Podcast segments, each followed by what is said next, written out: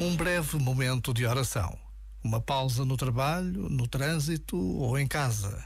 Este é o desafio de todas as manhãs em que somos convidados a colocar a presença de Deus no ruído do dia, no silêncio de uma casa vazia, no centro das preocupações e das rotinas.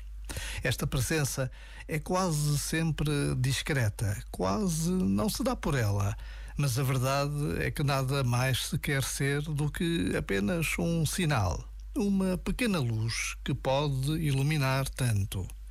Basta a pausa de um minuto para rezarmos ou para que apenas nos possamos interrogar: preciso de Deus na minha vida? Já agora, vale a pena pensar nisto. Este momento está disponível em podcast no site e na app.